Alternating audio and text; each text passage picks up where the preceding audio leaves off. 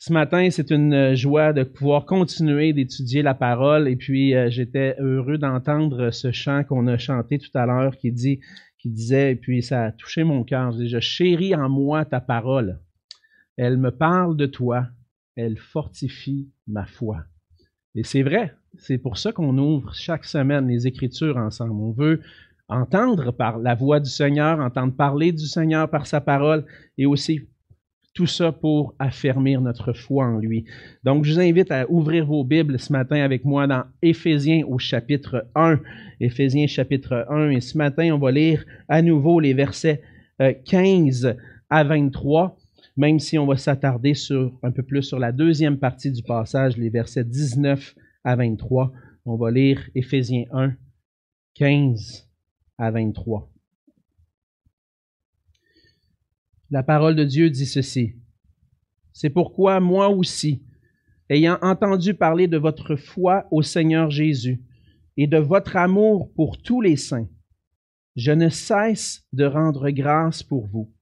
Je fais mention de vous dans mes prières, afin que le Dieu de notre Seigneur Jésus-Christ, le Père de gloire, vous donne un esprit de sagesse et de révélation dans sa connaissance qu'il illumine les yeux de votre cœur pour que vous sachiez quelle est l'espérance qui s'attache à son appel, quelle est la richesse de la gloire de son héritage qu'il réserve aux saints, et quelle est envers nous qui croyons l'infinie grandeur de sa puissance, se manifestant avec efficacité par la vertu de sa force. Il l'a déployé en Christ, en le ressuscitant des morts, et en le faisant asseoir à sa droite dans les lieux célestes, au-dessus de toute domination, de toute autorité, de toute puissance, de toute dignité et de tout nom qui peut être nommé non seulement dans le siècle présent, mais encore dans le siècle à venir. Il a tout mis sous ses pieds et il l'a donné pour chef suprême à l'Église, qui est son corps, la plénitude de celui qui remplit tout tous. Et on va se courber dans un mot de prière. Prions. Seigneur notre Dieu, nous venons devant toi ce matin. Nous sommes devant toi avec des cœurs remplis de joie. Peut-être que pour certains ce matin, c'est des cœurs remplis de tristesse, de peine. Euh, tu connais chacun de nous, Seigneur, chacun de nos cœurs, ce qu'on peut vivre. Mais comme tu dis dans ta parole, tu veux qu'on se réjouisse toujours en toi. Et même au milieu de la tristesse, Seigneur, on peut se réjouir. Se réjouir de savoir que nous sommes tes enfants, que nous t'appartenons, que nous pouvons venir devant toi, Seigneur, et que tu nous accueilles dans ta présence par Jésus-Christ. Et ce matin, c'est ce qu'on veut faire, être dans ta présence. Euh, chanter tes louanges parce que tu es un Dieu merveilleux, un Dieu qui a fait de grandes choses pour nous. On veut proclamer ta grandeur et ta bonté.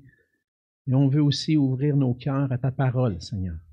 Et puisses-tu ce matin euh, nous enseigner par cette parole, nous, faire grandir en toi, affermir notre foi pour qu'on puisse être fidèles, Seigneur. Rends-nous attentifs à ta parole pour qu'on puisse l'accueillir dans nos cœurs et être prompt à obéir. Et Seigneur, sois avec ma bouche, sois avec moi ce matin, remplis-moi de ta grâce, de ton esprit, pour communiquer, Seigneur, ces, merveilles, ces merveilles grandioses qu'on trouve dans ta parole. Et Seigneur, accompagne-nous. Et c'est dans le précieux nom de Jésus que je te prie. Amen. Amen.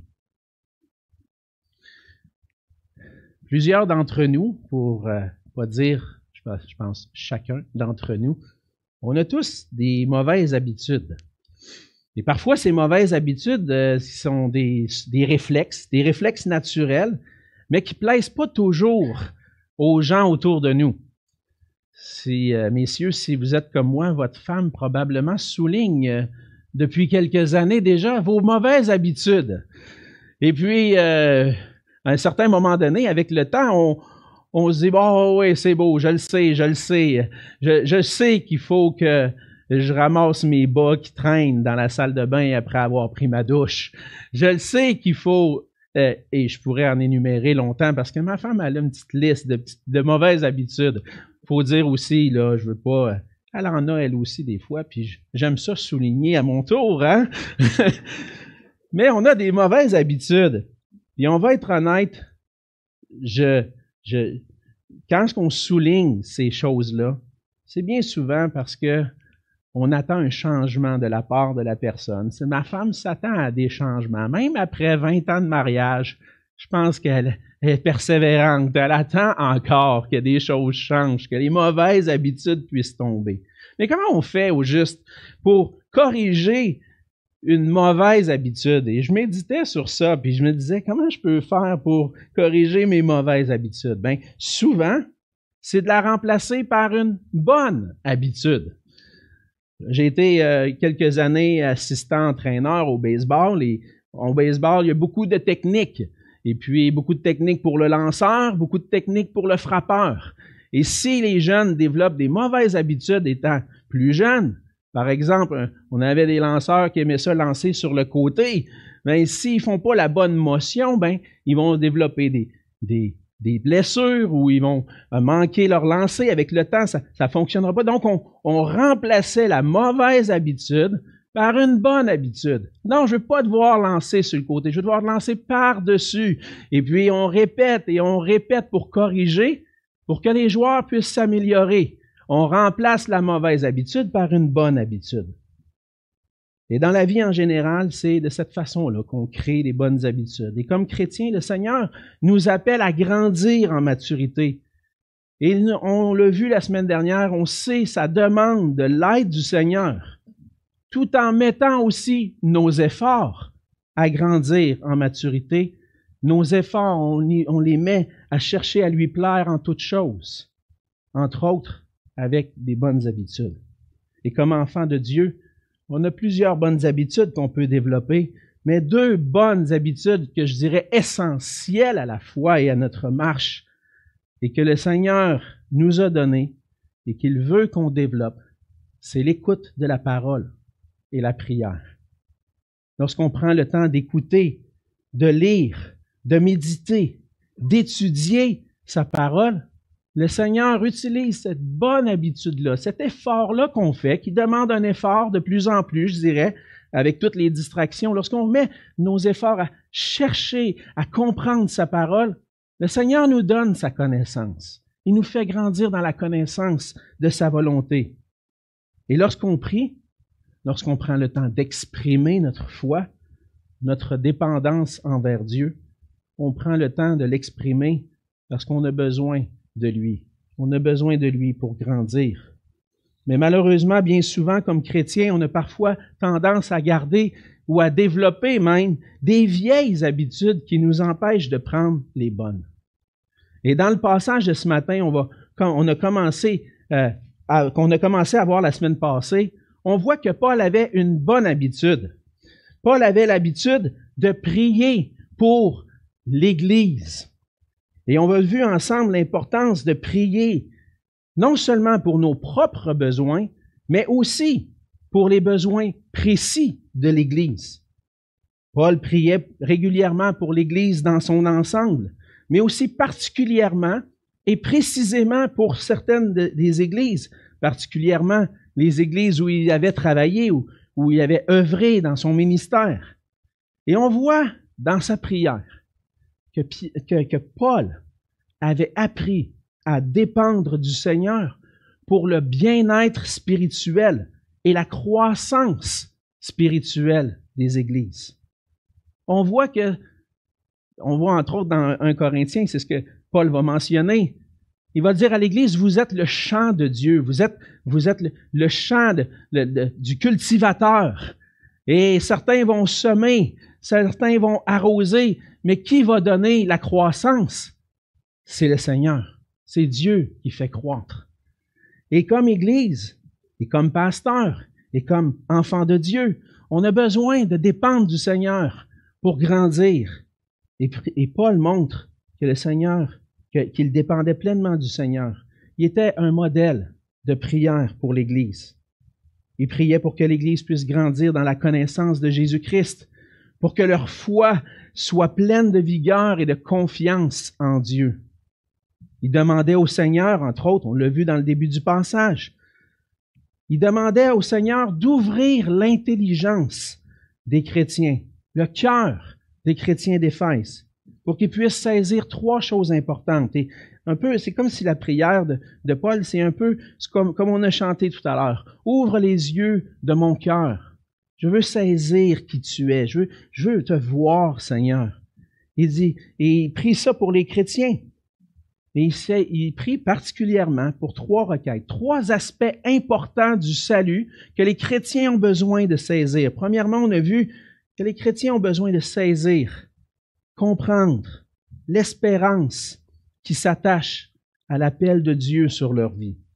Deuxièmement, on a vu qu'ils ont besoin de saisir la richesse de la gloire de son héritage qu'il réserve à, ses enfants. Et finalement, une troisième requête, c'est qu'ils puissent connaître, saisir l'infinie grandeur de sa puissance envers ceux qui croient. Ce matin, on va se concentrer sur cette troisième requête-là. La troisième requête que Paul va apporter au Seigneur, mais plus que ça, il va développer davantage cette requête-là dans la suite du passage. Et on va voir ensemble que pour grandir en maturité, nous devons prier le Seigneur afin que nos cœurs puissent saisir la grandeur de la puissance de Dieu manifestée en Jésus-Christ. On a besoin d'appliquer nos cœurs à saisir la puissance de Dieu. Mais qu'est-ce que ça veut dire de saisir la puissance de Dieu manifestée en Jésus-Christ? Premièrement, on doit considérer comment le Seigneur a manifesté sa puissance. Dieu, Paul va dire, il a manifesté sa puissance envers nous. Verset 19, il dit, je veux que vous saisissiez, que vous sachiez qu'elle est envers nous qui croyons l'infinie grandeur de sa puissance se manifeste, se manifestant avec efficacité par la vertu de sa force. La prière de Paul montre en fait que c'est avec l'aide de Dieu, par son esprit, qu'on peut saisir, comprendre cette puissance-là qui a été déployée envers nous qui croyons. Paul, on l'a vu la semaine dernière, prie, et c'est le rôle de l'Esprit de Dieu, c'est son esprit qui illumine notre intelligence qui ouvre les yeux de notre cœur pour qu'on puisse le saisir. Et c'est important ici de, s'arrêter et de dire, mais pourquoi j'ai absolument besoin du Seigneur pour saisir cette puissance-là qui a été manifestée en Jésus-Christ? Pourquoi? Parce que ce ne sont pas des idées ou des concepts humains. C'est des choses qui sont spirituelles. Dans la vie de tous les jours, on peut très bien fonctionner du moins pour un temps, je dirais, parce qu'il y en a plein autour de nous qui peuvent fonctionner. Ils fonctionnent sans saisir la puissance de Dieu qui a été manifestée en Jésus-Christ, mais il leur manque quelque chose. Sur le plan humain, on peut dire ça peut bien aller, ça va bien aller. Mais à long terme, c'est autre chose. Et ces idées ne sont pas des idées humaines. Ce sont une pensée. C'est une pensée spirituel. Et c'est seulement avec l'aide de Dieu qu'on peut saisir avec notre esprit, par l'Esprit de Dieu, ce que ça veut dire que la puissance de Christ a été manifestée envers nous. La prière de Paul montre qu'on est totalement dépendant de Dieu pour appliquer nos cœurs à saisir ces choses. Appliquer nos cœurs à désirer comprendre les choses spirituelles. Déjà, naturellement, j'ai pas ce désir-là en moi. J'ai pas ce désir en moi de saisir les choses spirituelles. C'est le Seigneur qui me donne ce désir-là. J'ai besoin du Seigneur aussi pour arriver à dire, à exprimer à Dieu mon désir, ma pleine dépendance envers lui. Seigneur, je veux saisir ta pensée qui est au-dessus de toute la pensée humaine. Je veux saisir cette pensée spirituelle-là. J'ai besoin que tu m'expliques, j'ai besoin que tu m'enseignes. Et on a besoin du Seigneur pour approfondir notre connaissance de ce qui est révélé dans les Écritures. Il y a des passages difficiles parfois. Puis il y a des passages riches comme celui qu'on vient de lire.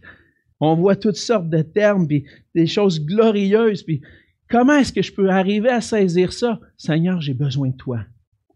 Et comme chrétien, on va grandir en maturité lorsque par l'Esprit de Dieu, on va mettre nos efforts et se dépendre de Dieu pour saisir dans nos cœurs les trésors spirituels que le Seigneur nous révèle dans sa parole. Et lorsqu'on va prier ensemble, pour nous-mêmes et pour l'Église, on va travailler ensemble à saisir, à comprendre cette puissance-là. La puissance de Dieu envers nous, Paul va dire, elle est infiniment grande. Je pense qu'on ne peut pas qualifier une autre puissance avec ces mots-là. Il va dire l'infinie grandeur de sa puissance qui s'est manifestée envers nous. La puissance de Dieu a été manifestée envers nous qui croyons. Quelle est, il dit, c'est pour ça qu'il va dire, et quelle est envers nous qui croyons l'infinie grandeur de sa puissance? La foi dans la personne et l'œuvre de Jésus-Christ. La foi en Jésus-Christ, une pleine confiance en lui est nécessaire pour pouvoir goûter, saisir la puissance de Dieu. La puissance de Dieu qui est manifestée dans l'Évangile. L'Évangile, c'est la bonne nouvelle de Jésus-Christ. Qu'est-ce que Jésus, ce que Jésus, qui il est et ce qu'il est venu accomplir sur la terre? Et l'apôtre Paul va nous dire dans Romains que l'Évangile, c'est une puissance de Dieu pour le salut de quiconque croit. Alors, ceux qui peuvent réellement goûter la puissance de Dieu, c'est ceux qui ont placé leur foi en Jésus-Christ, leur foi dans cette bonne nouvelle qu'il est venu apporter. Cette puissance n'est pas disponible pour d'autres. Sans la foi, sans cette pleine confiance envers Dieu, c'est impossible de goûter la puissance et la gloire de Dieu en Jésus-Christ. C'est le premier pas pour pouvoir goûter cette gloire-là. Placer ma confiance en Jésus-Christ. Et cette puissance-là est infiniment grande parce que c'est la puissance du Dieu Tout-Puissant. Aucun autre Dieu, aucun autre idole ou quoi que ce soit qui pourrait exister, aucun autre être n'arrive à la cheville de cette puissance, de la puissance de Dieu. Et on le voit dans les psaumes, dans les prophètes, à plusieurs reprises, la puissance de Dieu est célébrée et ça célèbre la toute puissance de Dieu, entre autres dans le psaume 147, verset 5. Notre Dieu est grand, puissant par sa force. Son intelligence n'a point de limites. On n'a pas affaire à n'importe qui. On a affaire au Dieu tout-puissant, qui manifeste cette puissance-là en Jésus-Christ. Le psaume 77, verset 15, il dit, Tu es le Dieu qui fait des prodiges tu as manifesté parmi les peuples ta puissance. Le peuple d'Israël avait été témoin de la puissance de Dieu, entre autres à travers la délivrance de l'esclavage en Égypte. Ils avaient vu des choses extraordinaires, mais tout au long aussi de leur vie comme peuple, ils avaient été témoins que Dieu fait des prodiges. Dieu est puissant. Mais je pense que le prodige, le miracle le plus extraordinaire que Dieu a accompli, le plus grand, le plus puissant, le plus glorieux. C'est dans l'œuvre de Jésus-Christ, par sa mort et sa résurrection, et son ascension, et tout ce que Jésus est venu accomplir. Si vous voulez voir la puissance de Dieu manifestée, regardez à ce qui est accompli en Jésus-Christ. Cette puissance, Paul va dire, se manifeste avec efficacité par la vertu de sa force. Lorsqu'on prend le temps de bien lire le, langage qui est ici, c'est un langage qui est redondant, qui en, rajoute.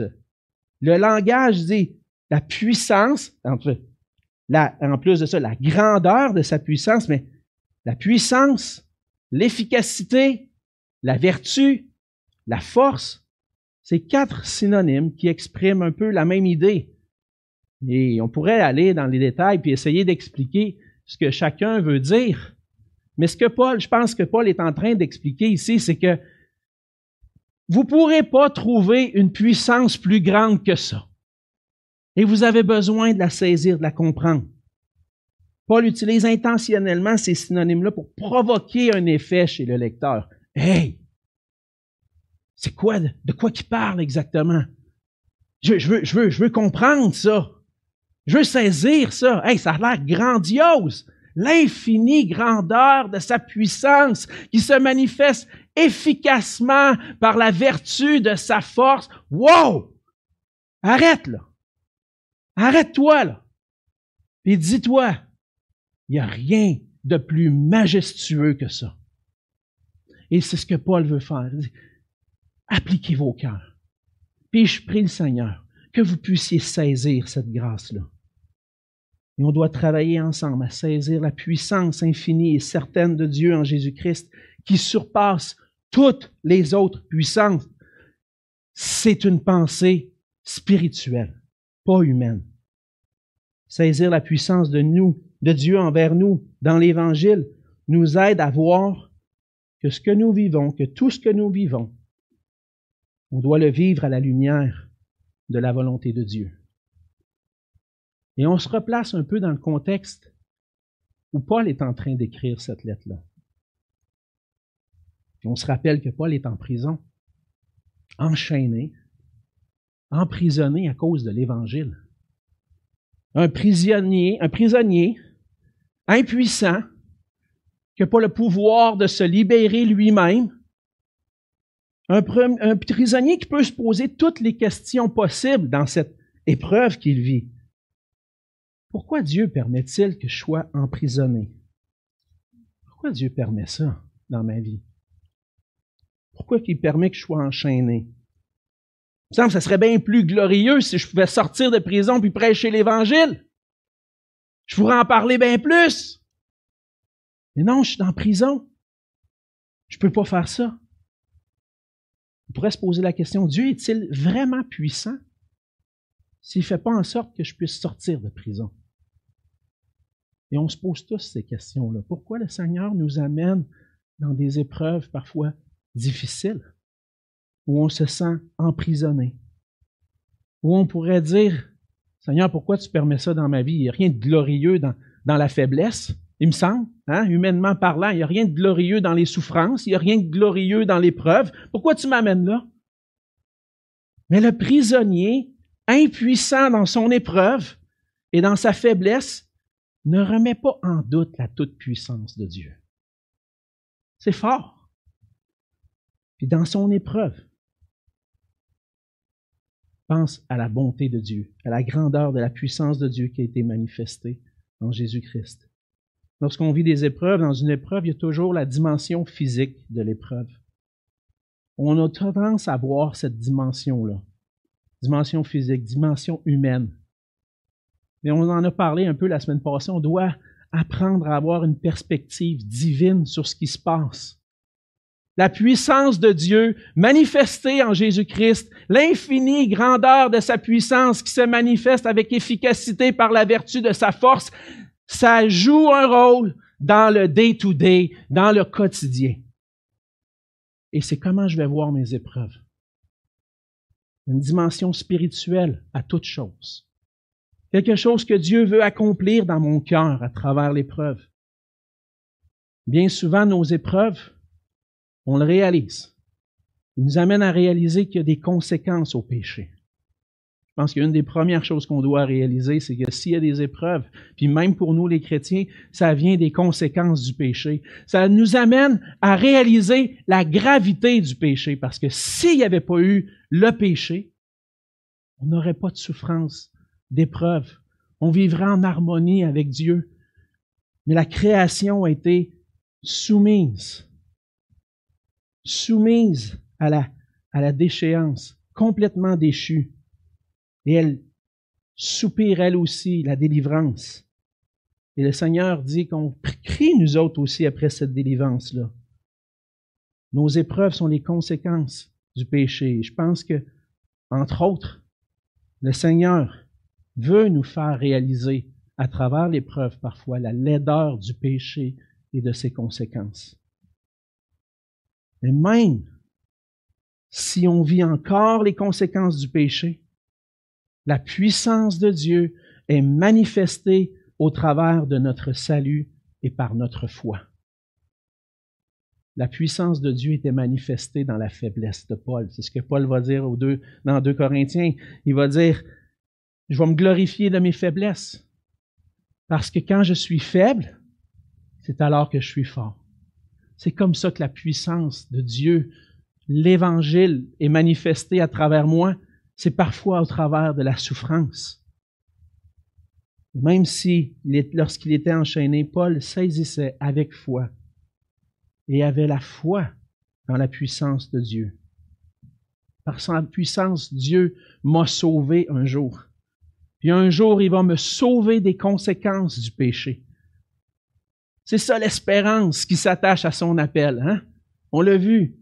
On puisse un jour être délivré. Le Seigneur est puissant. Il a manifesté l'Évangile. Il a manifesté en Jésus-Christ qui, qui est capable de nous délivrer un jour du péché et de ses conséquences. Et en attendant, je vais supporter l'épreuve et parfois même la souffrance. Comme mon Sauveur a supporté la souffrance pour moi. À travers la souffrance, je me rappelle les souffrances de Christ, ce que Christ a souffert pour nos péchés. Mais maintenant, par la puissance de Dieu, j'ai un Sauveur, j'ai un Seigneur qui compatit à mes faiblesses. Il comprend exactement ce que je vis parce qu'il l'a vécu lui aussi. Et par lui, maintenant, je peux traverser l'épreuve et être un témoignage de sa puissance dans ma vie, la puissance de Dieu, parce que j'appartiens au Dieu Tout-Puissant. Dieu a manifesté et continue de manifester sa puissance infinie envers nous, mais pour la saisir et la comprendre, on doit prier. Priez que le Seigneur vienne à notre aide. Et dans la suite du passage, on va voir, on peut discerner deux façons dont la puissance de Dieu s'est manifestée. On va commencer avec la première aujourd'hui. Parce que je pense que la puissance de Dieu manifestée en Jésus-Christ que Paul est en train décrire va se poursuivre aussi au chapitre 2.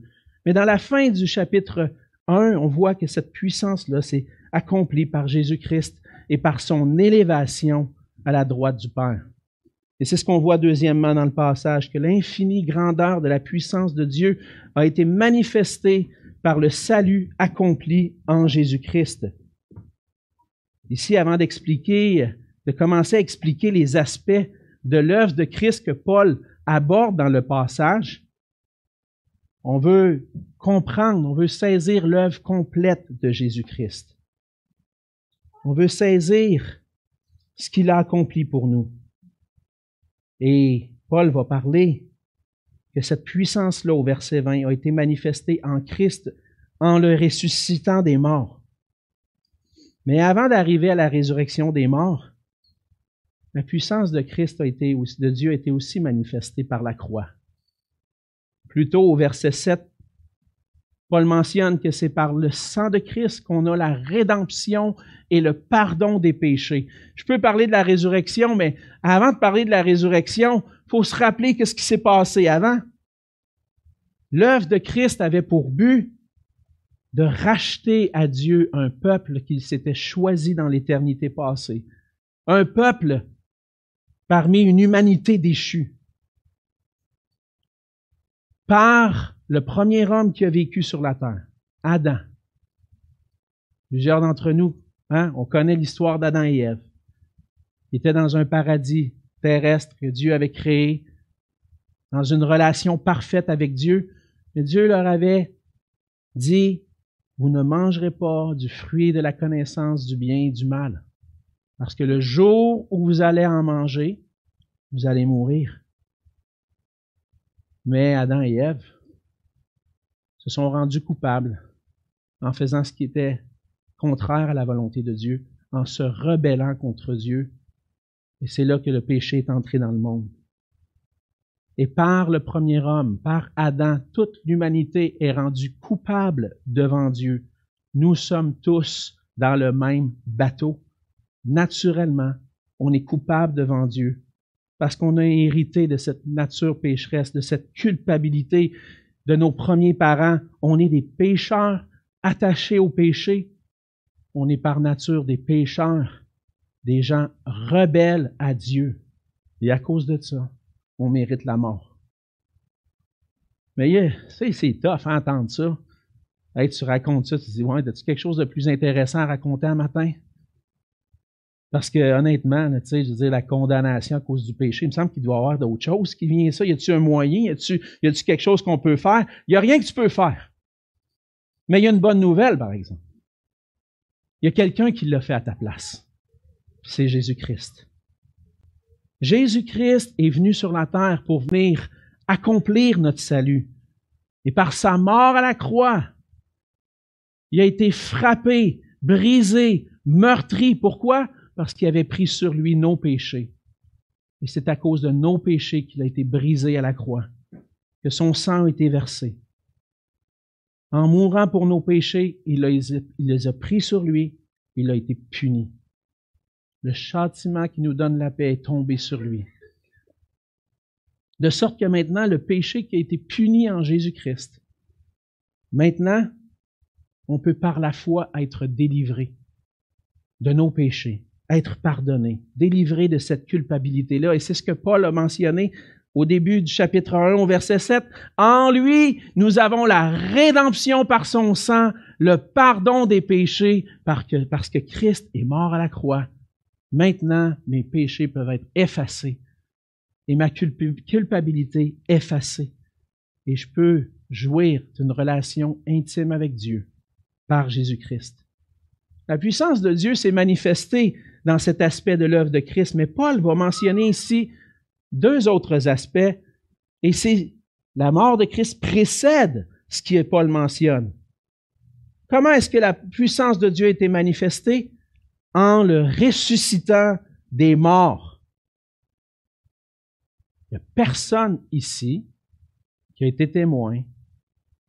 En tout cas, si vous avez été témoin, on viendra, on se reparlera après. Mais c'est pas monnaie courante, hein? De voir une résurrection.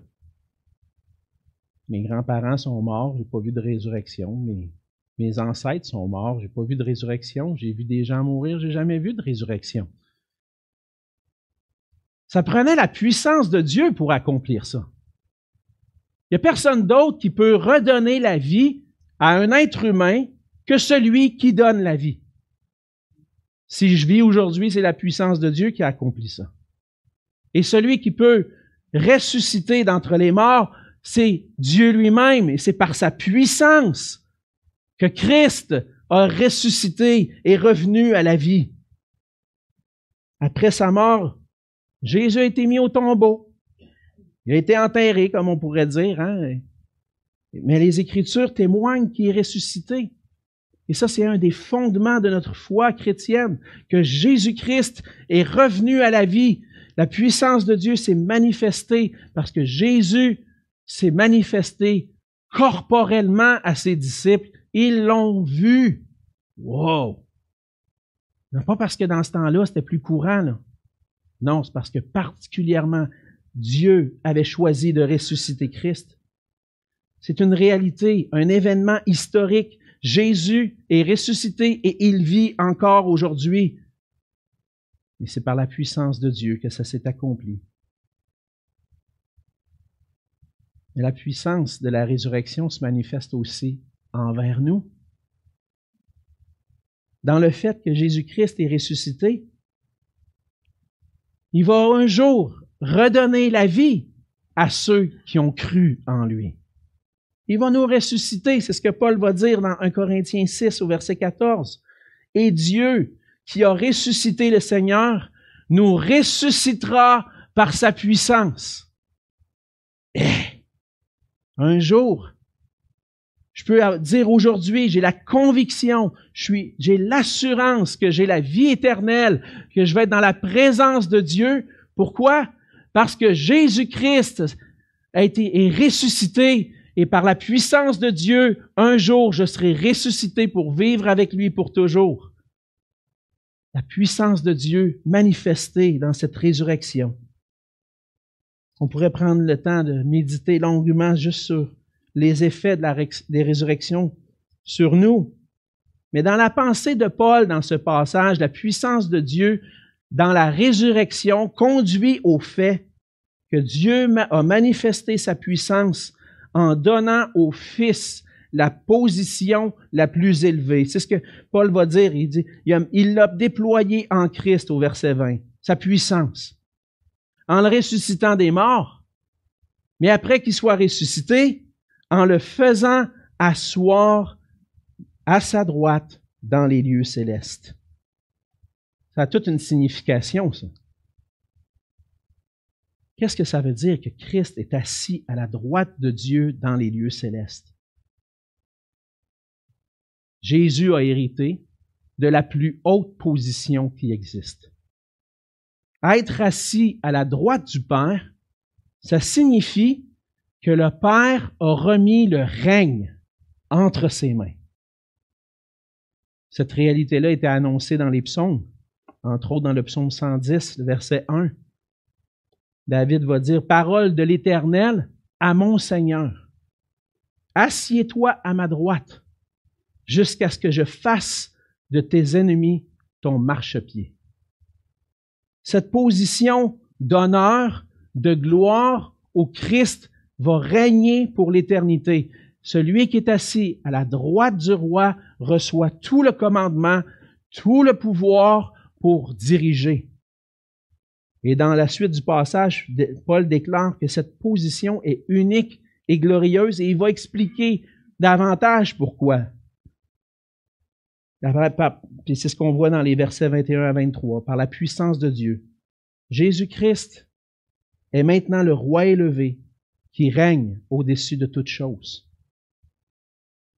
Jésus-Christ est élevé au-dessus de toute puissance, de toutes les puissances qui peuvent exister. Encore une fois, Paul va utiliser multiples synonymes au-dessus, verset 21, de toute domination, toute autorité, toute puissance, toute dignité et de tout nom qui peut être nommé. Quand il dit tout, toutes ces affaires-là, autorité, puissance, domination, au-dessus de tout nom, Paul, il, en met encore beaucoup pour dire, il n'y a rien qui va passer à côté de la domination de Jésus-Christ. Jésus-Christ est souverain sur toutes choses.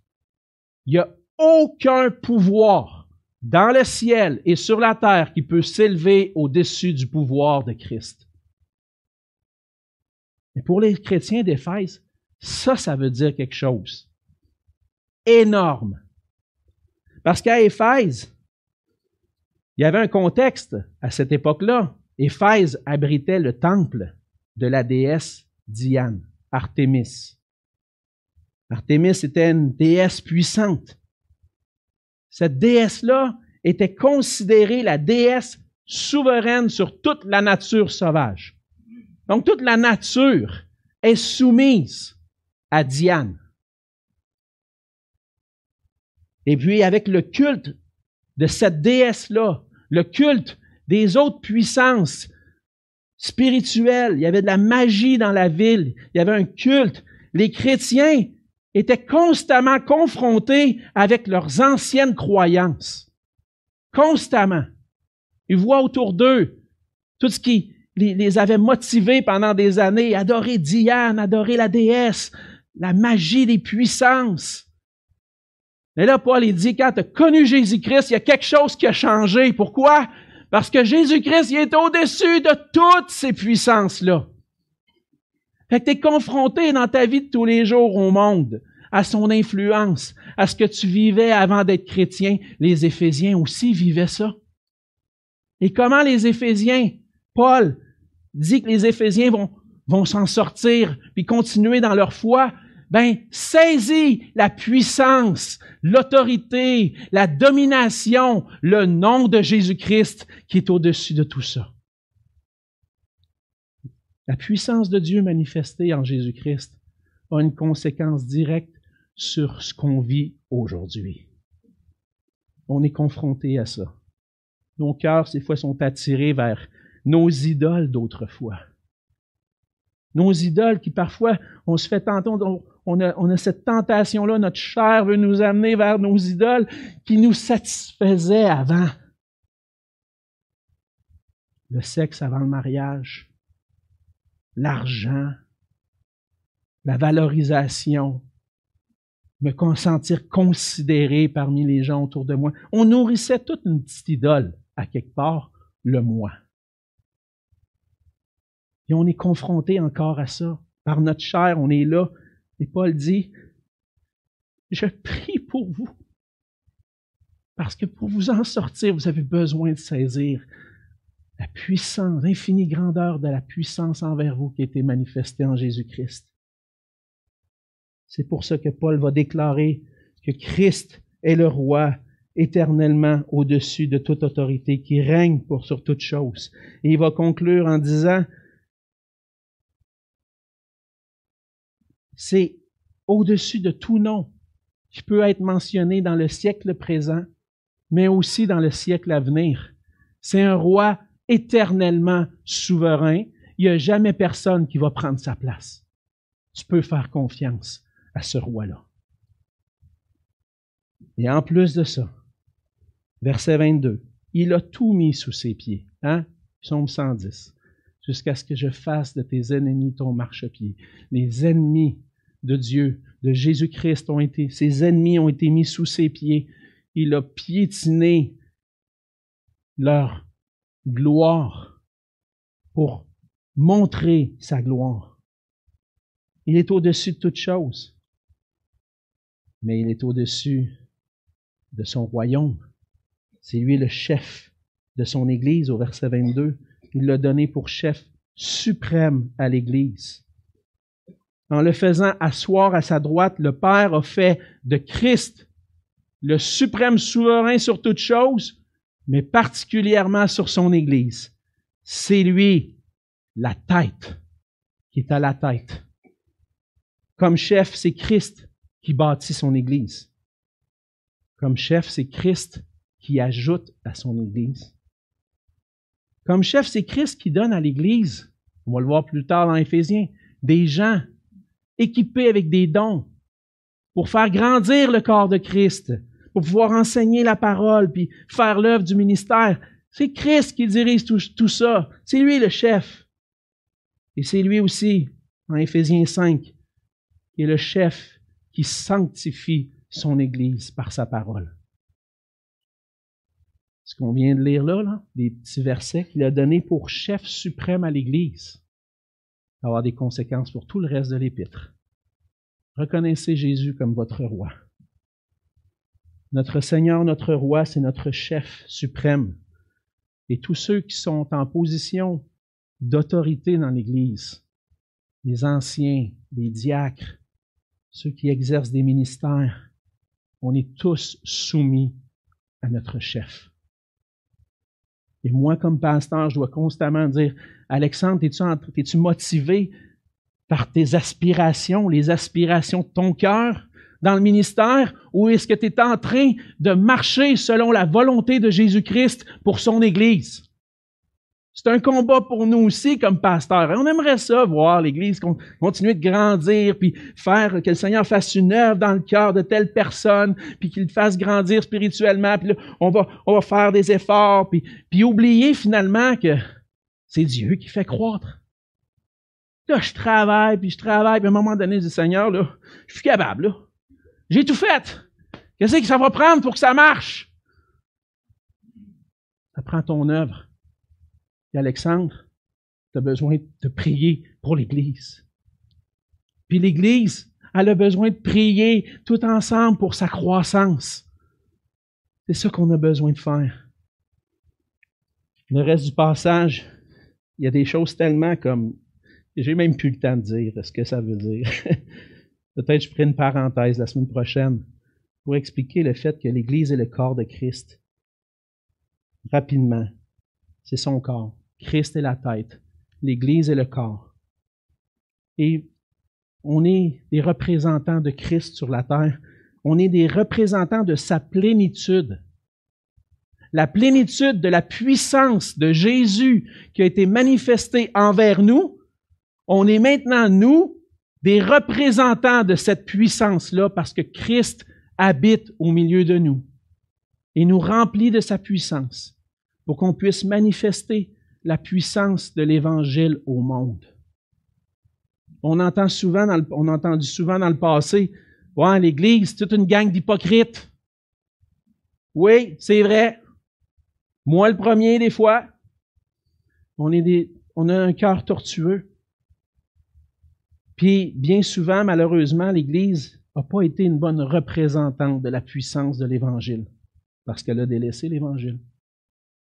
Elle n'a pas cherché à grandir dans la connaissance de l'Évangile, de la puissance de Dieu. Mais le Seigneur nous appelle à représenter cette puissance-là parce que nous sommes le corps qui représente la plénitude de Christ au monde. Et on a besoin, frères et sœurs, d'être unis ensemble, s'exhorter les uns les autres, à vivre unis dans l'amour, à pratiquer les bonnes œuvres que Dieu a préparées d'avance pour nous, pour qu'on puisse les pratiquer, pour manifester au monde qu'on est un peuple différent, qui s'aime, qui n'est pas comme le monde, et qui manifeste comment l'Évangile transforme les cœurs. C'est pour ça qu'on existe. C'est pour ça que Christ est notre tête et qu'on se soumet à lui. La puissance de Dieu est manifestée en Jésus-Christ et dans l'Église. Et le monde peut être témoin que Christ est le chef suprême, qui est puissant, qui manifeste cette puissance-là à travers son Église.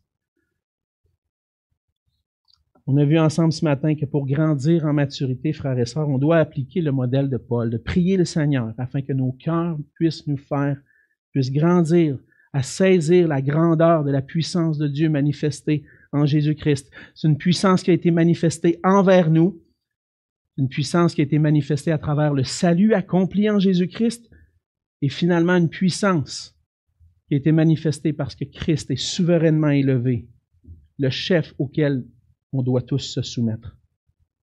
La prière de Paul doit être la prière de l'Église aujourd'hui. L'année 2023 est déjà bien commencée. Mais il n'est jamais trop tard pour prendre des bonnes résolutions, ou pourrait dire des bonnes habitudes. Est-ce que vous êtes engagés, frères et sœurs, à appliquer vos cœurs à connaître Christ toujours plus, à prier pour que vous puissiez grandir dans sa connaissance? Est-ce que j'applique mon cœur à connaître Christ? Êtes-vous engagé à prier pour qu'ensemble, en tant qu'Église, on puisse grandir, être le corps de Christ qui manifeste sa puissance au milieu de nous, en grandissant dans l'amour, dans la sainteté? Je désire vous encourager cette, cette année vous engagez à prier, personnellement, mais aussi collectivement. On a une bonne habitude à l'Église. On se réunit une fois par semaine pour une réunion de prière. Puis je suis, heureux, je vois plusieurs, semaine après semaine, des fois on est 20, 25, d'autres fois 15, d'autres fois 10. On est un petit peu moins, des fois il y a deux groupes de prière qui se réunissent chaque semaine. J'aimerais ça voir l'Église engagée dans la prière pour sa croissance en maturité, pour saisir Christ. Peut-être que le mercredi soir, ce n'est pas la bonne soirée pour vous. Ben, je vous encourage à dire, peut-être ouvrir votre maison, appeler un frère, une sœur, quelques, quelques chrétiens, dire, moi je veux prier cette année, ça ne m'adonne pas le mercredi soir, mais jeudi après-midi, on se réunit-tu ensemble pour prier? Ça peut se faire. On n'est pas obligé d'être attaché aux réunions de prière du mercredi. Ça peut se faire à tout moment. Prenez le temps de considérer. Si ce n'est pas possible de venir le mercredi, considérez quand est-ce que je pourrais prendre un temps à part pour prier avec mes frères et sœurs, pour être édifié, pour saisir la puissance et la gloire de Dieu, frères et sœurs? La puissance, la gloire de Dieu, de Jésus-Christ et de son royaume. Prions. Seigneur notre Dieu, notre Père, tu es aux cieux. Que ton nom soit sanctifié. Que ton règne vienne. Que ta volonté soit faite sur la terre comme au ciel. Que ton nom soit sanctifié dans ma vie.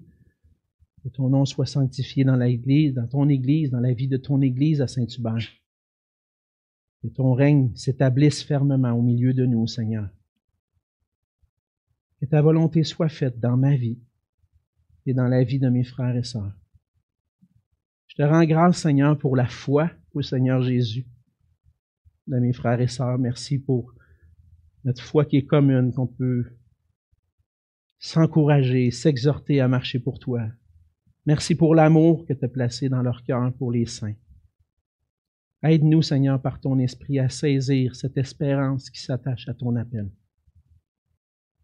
À saisir la gloire, la richesse de la gloire de ton héritage pour nous et l'infinie grandeur de ta puissance envers nous. Manifeste ta plénitude et la puissance et ta puissance autour de nous. Père, c'est dans le nom précieux de Jésus, ton Fils, que je te prie. Amen.